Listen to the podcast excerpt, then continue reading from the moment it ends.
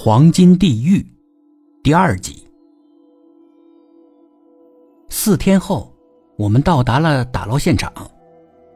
由于那片海域地形太复杂了，大船开不过去，我们是划着小船过去的。整个打捞的难度并不是很大。他们已经提前把周转箱下到海底了，我们两个只要把瓷片从海底捞起来。放进周转箱，就算完成任务。当然，放的时候必须按照他们的要求，每个分格中只能放一件。一共有两个周转箱，一个装满了，他们会拉走卸货，我们装另外一个。再装满了，一天就完工。报酬呢是三天一结算。前两天都很顺利。第三天是要结算的，我提醒大屁，一定要处处小心。不过第三天也什么事儿都没发生。下午三点多就完活了，他们也按照约定付了酬金。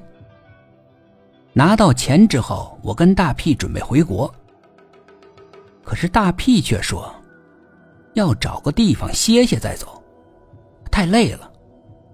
我知道。有麻烦了。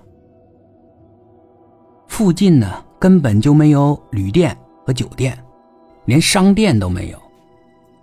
这个地方离最近的一个渔村也有五公里远。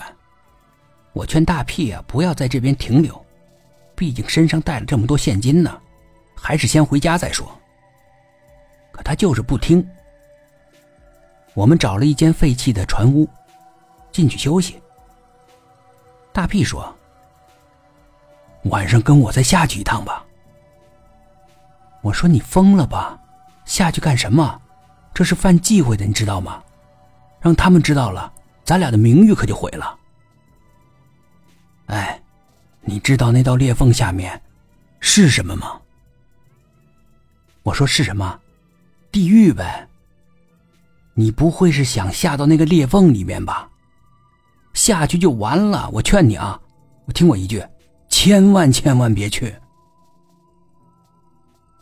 他说：“如果那下面是地狱，也是黄金地狱。”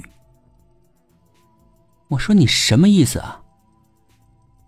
他跟我说：“他探头看的时候，下面全都是黄金，金灿灿的，遍地都是黄金，而且下面那几个潜水员。”正在那儿捡黄金呢。我一听，那下面怎么可能有人呢？我怎么没看见？你是不是大脑缺氧，幻觉了？懂吗？赶紧跟我回去。他不走，我坚持要走。他说：“你回去也行，我自己去。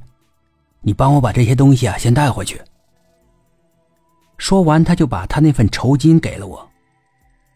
我知道这个时候不能心软，于是接了过来，起身往船屋外面走。都走出了很远了，也没见他追出来。我知道不能回头的，只要是一回头被他看到了，那就不好办了。我继续硬着头皮往前走，只希望他在我后面跟着。但直到我走到了那个渔村，他也没有跟过来。我找了家旅馆住了一晚上，转天的早晨我还是不放心，想回去找他，看看他究竟怎么样了。回到了昨天晚上那个废弃的船屋一看，里面空荡荡的，什么都没有。在那个地方，我等了好几个小时，也没见他回来。我想。他可能已经回国了吧，于是我也回去了。